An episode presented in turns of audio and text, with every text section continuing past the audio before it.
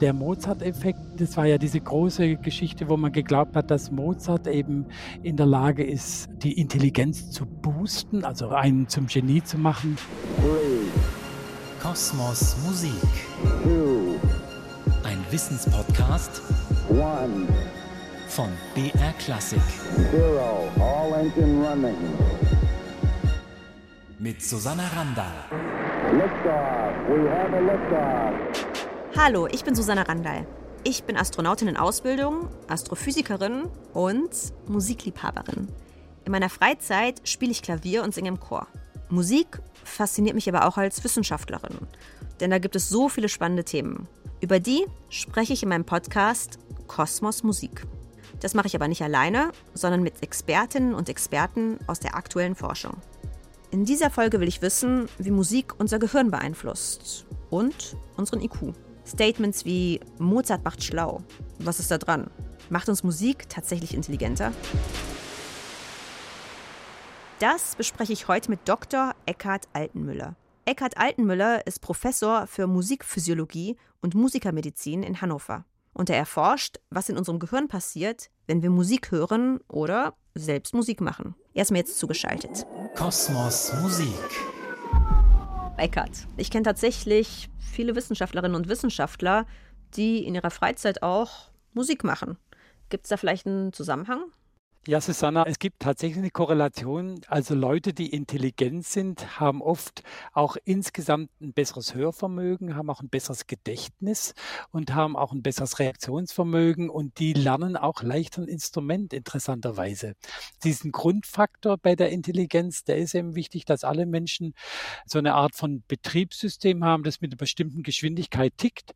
Bei guten Schülern bedingt der, dass die nicht nur gut in Mathe sind und in Physik, das brauchst du ja als Astronautin, sondern dass die auch noch gut sind in vielen anderen Denkfertigkeiten und Musik ist eben auch eine Denkfertigkeit, ist motorische Geschicklichkeit, aber auch hören, sammeln, behalten, gestalten. Dann hat sich eine meiner persönlichen Theorien jetzt mal bestätigt. Aber wie ist das, wenn du jetzt, sagen wir mal, mich, Astronautin und Hobbymusikerin, Ja. wenn du mich in so einen Kernspintomographen schieben würdest und mein Gehirn scannen würdest, würdest du daran erkennen können, dass ich jetzt Wissenschaftlerin bin oder vor allem auch, dass ich musikalisch bin? Also ich würde nicht erkennen können, dass du Physikerin bist oder Astronautin bist. Ich würde erkennen, wenn du jeden Tag zehn Stunden Klavier geübt hättest im Alter zwischen 12 und 16 Jahren. Das würde man sehen. Zehn Und Stunden. zwar wären dann im, zehn Stunden, ja, ja. Also ist ein bisschen übertrieben. Vier Stunden reichen auch schon. Dann sind eben im Gehirn die Zentren tatsächlich größer, die man zum Beispiel zum Klavierspielen braucht. Also die Handregionen sind größer, die Hörregionen sind größer und auch das Kleinhirn für die Koordination, die ist dann größer. Das kann man tatsächlich sehen.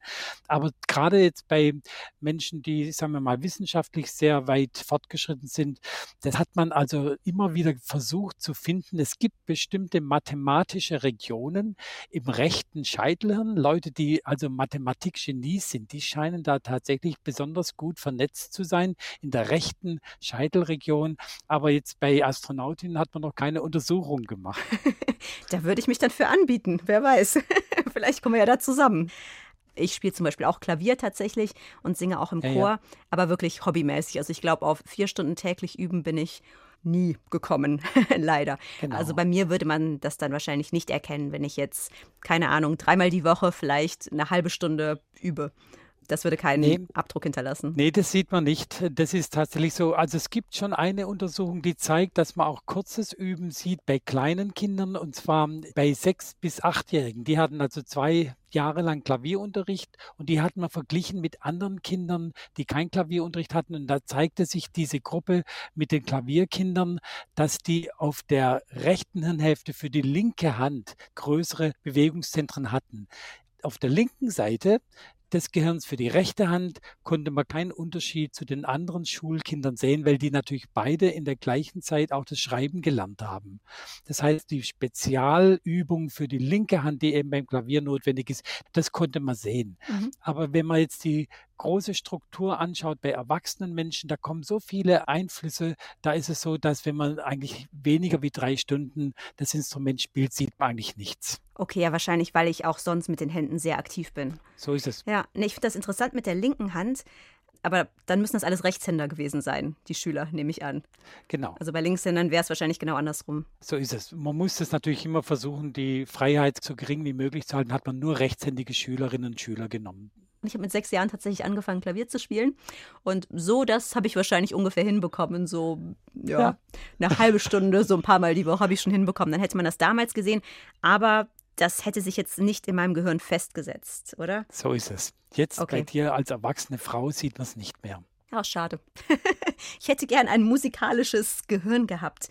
Aber du hast jetzt gesagt, dass das wirklich vor allem sich auf die linke Hand fokussiert hat, weil man ja oder die Kinder wahrscheinlich mhm. mit der linken Hand motorisch jetzt fein nicht gearbeitet hatten vorher oder ganz, ganz wenig. Mhm.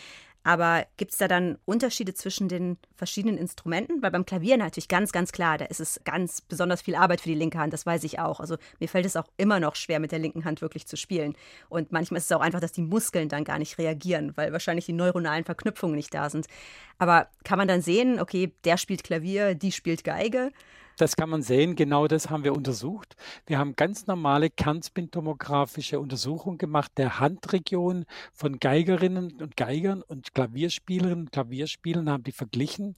Und dann kommt eben raus, dass die Handregion bei den Klavierspielern auf der für die rechte Hand zuständigen linken Hirnhälfte größer ist und bei den Geigern auf der für die linke Hand zuständigen rechten Hirnhälfte. Und das ist eben eines dieser großen instrumentenspezifischen Effekte. Und es liegt daran, dass offensichtlich für das Gehirn und für die Nervenzellen ist das der Wachstumsreiz, die schnellen, präzisen, zeitlich, räumlich genauen Bewegungen. Und die sind eben bei der Geige auf der linken Hand und beim Klavier, da hat man die ganzen Triller und die Figuration, sind sie auf der rechten Hand. Okay, aber die linke Hand sieht man ja auch. Oder hatten wir vorhin gesagt beim Klavier? Genau, die sieht man auch, aber die linke Hand ist nicht so viel größer wie die rechte Hand. Also jetzt wird es etwas komplizierter. Es ist also so, dass beide, sowohl die Geiger wie auch die Klavierspieler, haben gegenüber Nichtmusikern größere Handregionen auf beiden Seiten. Aber wenn man die linke und die rechte Seite bei den Geigern und bei den Pianisten vergleicht, dann haben die Pianisten mehr für die rechte Hand und die Geiger mehr für die linke Hand im Gehirn. Ja, nee, das macht ja auch Sinn. Ich habe mit sechs Jahren auch mal Geige gespielt, deswegen kann ich das aus eigener Erfahrung auch sagen. Natürlich ist die Hauptarbeit auch bei PianistInnen meistens in der rechten Hand, klar.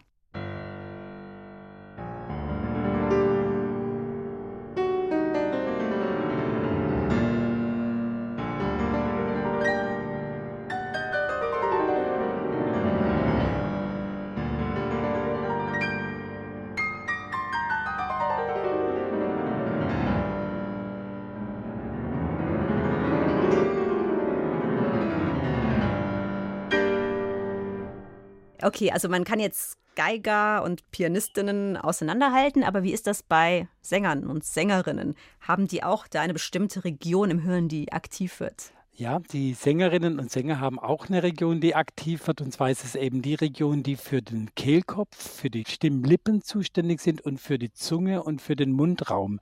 Weil damit arbeiten die ja und damit machen sie ja ihre unheimlich feinen Bewegungen, die genau zeitlich und räumlich auch wieder entsprechend kontrolliert sind.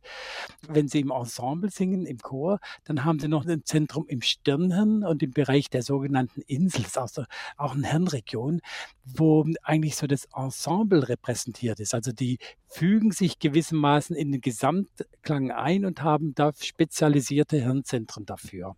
Das haben nur die Ensemblesinger. Also die Gehirne der einzelnen Sänger gleichen sich fast aneinander an, kann man sagen. So ist es. Genau, die empfinden das auch so, dass sie eigentlich ein großer Organismus sind. Und das ist ja eines dieser ganz besonders tollen Erlebnisse, wenn man im Chor singt, dass man so einen Eindruck hat, man ist ein Teil von etwas ganz Großem. Ja, das kann ich bestätigen. Ich habe vor Corona auch im Chor gesungen. Und das ist vielleicht auch das, was dann ja, das Singen im Chor oder die Musik generell auch in der Gruppe und vielleicht auch irgendwie die Astrophysik oder die Astronomie ein bisschen verbindet. Einfach dieses Gefühl, dass man eben ein ganz, ganz kleiner Teil von einem großen Ensemble oder einem großen genau. Ganzen ist. Das gefällt mir sehr, sehr gut. Dieses Gefühl wird auch hormonell im Gehirn unterstützt durch die Ausschüttung dieses Bindungshormones Oxytocin. Und das wiederum ist ein ganz starker Antrieb für die Nervenzellen zu wachsen und Verbindungen zu knüpfen. Also dieses großartige, glückselige Gefühl, man ist ein Teil von einem großen Ganzen. Das wird gewissermaßen auch dazu beitragen, dass es im Nervensystem sich dann besser ins Langzeitgedächtnis ablagert. Okay, also das Gehirn bekommt dann so eine Belohnung. So ist es. Und dann sagt man sich, okay, das muss ich immer wieder machen. Ich muss immer weiter im Chor singen. Das könnte erklären, warum ich es trotz der ganzen Astronautentätigkeit und des ganzen Stresses immer noch geschafft habe, weiter im Chor zu singen. Das war mir dann tatsächlich immer ganz, ganz wichtig. Vielleicht liegt das auch daran. Ja.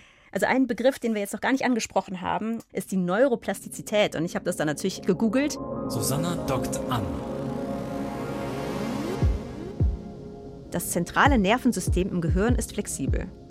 Es passt sich den Umständen an und kann sich weiterentwickeln. Das nennt man Neuroplastizität. Dadurch sind wir in der Lage, neue Dinge zu lernen. Wir können diese Neuroplastizität auch gezielt hervorrufen, indem wir bestimmte Gehirnareale bewusst trainieren, zum Beispiel wenn wir ein Instrument spielen oder Sport machen. Es kommt dann zu einer besseren Signalübertragung an den Synapsen, also den Verknüpfungen zwischen den Nervenzellen. Das Tolle an der Neuroplastizität ist, dass sie uns auch bei Krankheiten helfen kann. Wenn ein Hirnareal zum Beispiel durch einen Unfall oder Schlaganfall verletzt wurde, können benachbarte Areale ihre Funktion teilweise übernehmen. Alles klar? Wenn ihr weitere Fragen habt rund um das Thema Musik und Intelligenz, dann schreibt mir doch eine Mail an kosmosmusik.brklassik.de. Also, das heißt, diese Neuroplastizität ermöglicht die Lernvorgänge. Aber wie wir jetzt irgendwie gelernt haben, ist diese Neuroplastizität dann auch so, dass man es dann auch wieder verlernt. Also Ja. wenn ich jetzt jeden Tag zehn Stunden Klavier übe, dann würde man das jetzt sehen. Aber wenn ich es, keine Ahnung, ein Jahr, zwei Jahre, wie lange muss ich aufhören zu üben, bis man es dann nicht mehr sieht? Also Susanne, da gibt es interessanterweise keine Untersuchung, also es gibt keine De-Expertisierungsuntersuchung. Wir haben die Feststellung gemacht, wenn Sie früh, also die Versuchspersonen, im Alter zwischen sechs und zwölf Jahren sehr, sehr viel geübt haben, dann kann man das noch nach 50, 60 Jahren sehen. Das heißt, man kann das dann noch bei den 60, 70-Jährigen sehen. Es sieht wohl schon so aus, dass diese Hirnregionen, die sich da ausbilden, die eben verstärkte Vernetzung bilden, dass die bestehen bleiben. Vermutlich, auch wenn man nicht mehr Instrumente spielt, werden die dann von anderen Funktionen übernommen. Vielleicht sind die Menschen, die dann nicht mehr Klavier spielen, halt wahnsinnig schnell beim Schreiben von Texten mit ihren Zehn-Fingersystemen. Also das ist tatsächlich so, dass wir äh, eigentlich nicht davon ausgehen, dass das Gehirn diese Sachen verliert. Was es natürlich verlieren kann, ist tatsächlich die feinmotorische Präzision. Und deswegen Mhm. ist es einer der Gründe, warum alle Musikerinnen und Musiker halt üben müssen. Immer üben. Das Ja. ist ja das Lästige an dieser Kunst, dass man eben immer üben muss, um das Niveau zu halten. Auch du als Astronautin, du musst natürlich auch deine ganzen Fertigkeiten ständig neu fordern und neu machen. Aber das ist vielleicht ein wichtiger Punkt. Es gibt eben für fast alle menschlichen Fertigkeiten sensible Phasen, wo die Neuroplastizität besonders gut ausgeprägt ist. Und bei der Musik ist es eben so für die feinmotorischen Fertigkeiten, das heißt, wenn man sehr schnelle Finger möchte und sehr, sehr gute Zungenfertigkeiten für die Artikulation, da muss man bis zum Alter von sieben Jahren angefangen haben. Und dann ist gewissermaßen das Gehirn so aufgebaut, dass es dann eine Art von Gerüst bildet, in das kann ich dann lebenslang meine Fertigkeiten einfüllen und kann dann eben auch noch spät im Alter noch ganz viel dazulernen. Man nennt es Metaplastizität, also dass das Gehirn lernt, wie man ein Instrument lernt. Und dann kann ich daran immer weitermachen. Das weiß man auch vom Sprachenlernen. Da ist es genauso. Ja, also bei den Sprachen, das kann ich auf jeden Fall bestätigen. Und bei der Musik, klar, ich meine, deswegen lernen Kinder relativ früh, gerade Klavier oder Geige. Also Ja. ich habe das Gefühl, dass es gerade bei diesen Instrumenten, die dann eine sehr, ja, hohe Fingerfertigkeit erfordern, ist das noch mehr so als jetzt zum Beispiel bei Flöte oder Saxophon oder bei, bei solchen Instrumenten. Genau. Da scheinen die Leute auch Profimusiker erst später angefangen zu haben manchmal. Genau. Also es sind vor allem diese sehr schnellen Instrumentenbewegungen. Cool, also musizieren verändert, das haben wir jetzt, glaube ich, festgestellt, unsere Gehirnstrukturen. Aber wie ist das, wenn ich jetzt gar nicht selber musiziere, sondern wenn ich einfach Musikliebhaberin bin und total gerne Mozart höre oder Beethoven? Ändert das auch meine Gehirnstrukturen, wenn ich jetzt, sagen wir, jeden Tag eine Stunde höre? Also das ändert auch die Hirnstrukturen, interessanterweise sogar, wenn man Seniorin ist. Also wir haben gerade diese Studie gemacht, wo unsere 65-Jährigen ein Jahr lang einen Unterricht hatten in Musik erleben und verstehen. Und da kommt raus, dass die hinterher tatsächlich besser hören. Die haben größere Hörzentren und haben weniger Hirnatrophie als die altersentsprechenden Menschen, die eben keine musikalische passive Musikbeschäftigung haben. Also das war reines Musikhören. Also auch noch im mhm. Alter kann man mit der Musik gewissermaßen Degeneration aufhalten und Neuroplastizität erzeugen. Der Mozart-Effekt, das kennst du wahrscheinlich auch. Genau. Das war ja diese große Geschichte, wo man geglaubt hat, dass Mozart eben in der Lage ist, die Intelligenz zu boosten, also einen zum Genie zu machen. Der Begriff Mozart-Effekt kam in den 1990er Jahren auf. Eine Forschergruppe um Francis Rauscher an der University of California, Irvine, hat damals ein Experiment durchgeführt. 36 Studierende sollten Aufgaben aus einem Intelligenztest lösen. Es ging dabei um das visuell-räumliche Verarbeitungsvermögen. Vor dem ersten Durchlauf hörten die Studierenden die Sonate D-Dur für zwei Klaviere von Mozart.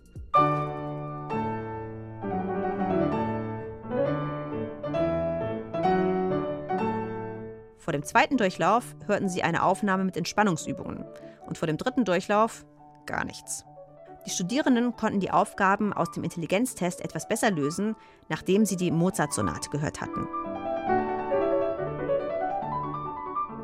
Und der Effekt, der ist sehr kurzlebig. Das Problem ist, was Francis Rauscher, die das damals festgestellt hat, nicht erhoben hat, der Effekt hält nur 20 Minuten an, hat auch nichts mit Mozart zu tun, sondern was immer ich für angenehme Dinge in dieser Zeit tue. Ich kann auch Stephen King Geschichten hören oder Shakespeare Sonette oder Heavy Metal, wenn ich das gerne mag. Es ist ein reiner Präferenzeffekt. Also was mir gefällt, wird mein Gehirn anregen und wird mir erleichtern, diese Aufgabe habe, zu machen. Okay, also ich sollte mir dann, bevor ich meine Astronautentests mache zum Beispiel, sollte ich mir dann einfach Musik anhören, die mir gefällt. So dann muss es kein Mozart sein, sondern es sollte lieber, ich mag ja Beethoven sehr, sehr gerne. Genau. Also dann sollte ich vielleicht lieber Beethoven hören anstatt Mozart. Da machst du genau den Beethoven-Effekt, genau. Genau, oder mein Lieblings-Mozart-Stück natürlich auch. Warum wurde Mozart so ausgesondert dafür? Warum ist es der Mozart-Effekt und nicht der Bach-Effekt? Also das lag an der Vorliebe von Frances Rauscher, die eben selber eine Pianistin auch ist und die eben sehr gerne Mozart spielt. Und Mozart gilt natürlich als Wunderkind, er gilt als frühvollkommen und er gilt natürlich auch in seinen musikalischen Strukturen als ganz besonders verfeinert und ganz besonders ausgearbeitet und tiefsinnig und einfallsreich. Und das ist er sicher auch. Er ist ein sehr, sehr guter Komponist, aber es ist äh, töricht, jetzt ihn zu vergleichen, ob er besser ist wie Bach oder besser ist wie Beethoven. Das kann man gar nicht sagen. Mhm. Aber natürlich ist es ein sehr guter Komponist. Aber dieser Mozart-Effekt, der funktioniert eben auch mit zweitklassiger Musik. Zum Beispiel haben sie dann Musik von Michael Haydn, die kann auch einen Mozart-Effekt auslösen. Und auch Musik von Hasse, ein unbekannter Barockmusiker, kann auch eben den Mozart-Effekt auslösen. Aber nur, wenn die Musik gefällt haben wir gelernt. Nur wenn die, ja, es muss subjektiv gefallen, genau. Aha. Also das heißt ja dann, wenn wir jetzt wieder auf diese Studie mit den Seniorinnen und Senioren zurückkommen, das war dann vielleicht gar nicht die Musik, die deren Leistungsfähigkeit und deren Hirnleistung verbessert hat, sondern vielleicht auch einfach dieses angenehme etwas, vielleicht auch zusammentun, zusammen Musik hören, stimuliert werden im Gehirn. Ja. Das hätte vielleicht auch keine Ahnung, gemeinsames Töpfern sein können oder häkeln oder irgendwas anderes. Das ist allerdings richtig. Wir haben das nicht bewiesen. Also ich muss den Versuch, den wir da gemacht haben, nochmal genauer schildern Das waren insgesamt 140 Seniorinnen und Senioren. 70 haben Musik erleben und verstehen und 70 haben Klavierspielen gelernt. Und wir haben eigentlich gedacht, wir finden nur Effekte beim Klavierspielen. Und dann haben wir zu unserer großen Überraschung fast die gleich großen Effekte auch gefunden bei Musik erleben und verstehen, also in der sogenannten Kontrollgruppe. Wir hatten aus ethischen Gründen keine leere Kontrollgruppe, also die gar nichts gemacht hat. Das sollte man eigentlich wissenschaftlich immer dabei haben. Aber insgesamt waren wir überrascht. Es scheint wohl schon auch zu sein, dass der soziale Aspekt, gemeinsam was zu hören, gemeinsam was zu übernehmen, ein ganz wichtiger Punkt dieser Hirnplastizität ist. Und das ist klar, die Motivation grundsätzlich ist eben ein Antrieb für Neuroplastizität. Mhm. Ja, das finde ich spannend. Auch dieses halt, dass man bis ins hohe Alter noch lernen kann, noch was verändern kann, ja. dass das Gehirn auch niemals ausgewachsen ist. Also früher war man ja der Meinung, irgendwie, wie war das? Was Hänschen nicht lernt, lernt Hans nimmermehr. ja, und das ist eben nicht so. Aber wenn man wirklich auf sehr, sehr hohem Niveau etwas machen will, wie zum Beispiel Klavierspielen, professionell, dann muss man sehr früh anfangen. Das haben wir jetzt auch gelernt. Es stimmt. Wir haben jetzt über die positiven Effekte von Musik gesprochen. Aber wenn ich jetzt mit Musik beschallt werde die ganze Zeit, die ich überhaupt nicht mag, Hardcore Techno.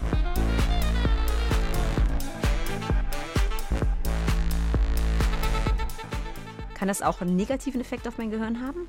Also das kann auch einen negativen Effekt haben, weil Musik repräsentiert ja auch eine Welt, die repräsentiert ja auch etwas Geistiges. Und wenn ich diese Welt innerlich sehr ablehne und wenn die mich sehr stresst, dann kann Musik starken Stress erzeugen. Und das haben wir ja auch erlebt in Guantanamo, wo eben die amerikanischen Soldaten dann eben die Gefangenen eben beschallt haben mit New Yorker Disco-Musik. Und das hat natürlich genau die Musik repräsentiert, die diese meistgläubige Muslim natürlich abgelehnt abgelehnt haben. Also das war eine Form von seelischer Folter. Das kann negative Effekte haben.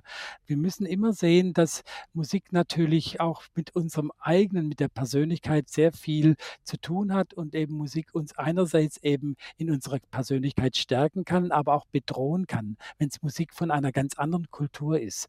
Und wenn es dann auch noch körperlich bedrohlich wird, zum Beispiel durch wahnsinnige Lautstärken, dann kann Musik sehr starken Stress auslösen. Okay, also die Macht der Musik. Also wir haben jetzt von Neuroplastizität und allem gesprochen. Wie sieht es denn aus mit dem IQ?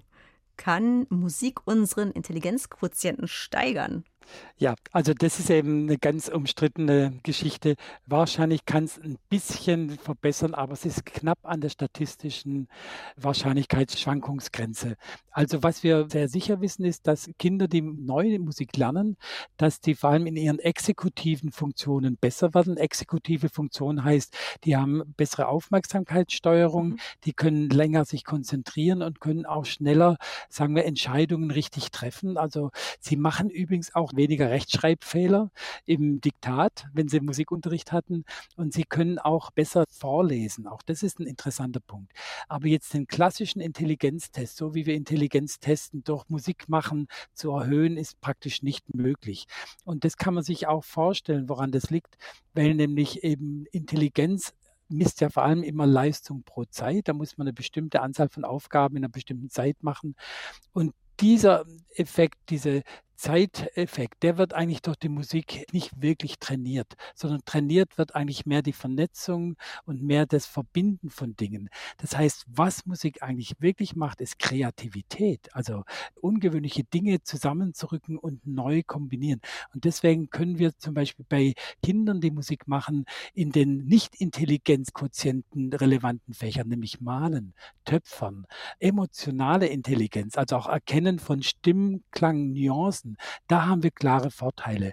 Insofern ist es schon gut und toll für Kinder, diese Welt des Musizierens wieder zu entdecken und das auch zu unterstützen. Aber es misst sich eben nicht einfach in einem IQ-Wert, der dann von 110 auf 112 geht. Mhm. Diese IQ-Messungen, die sind ja extrem umstritten. Das ist ja ein pragmatisches Mittel gewesen von Binet, um eben mittelmäßige Beamte für den Kolonialdienst in Indien auszusuchen.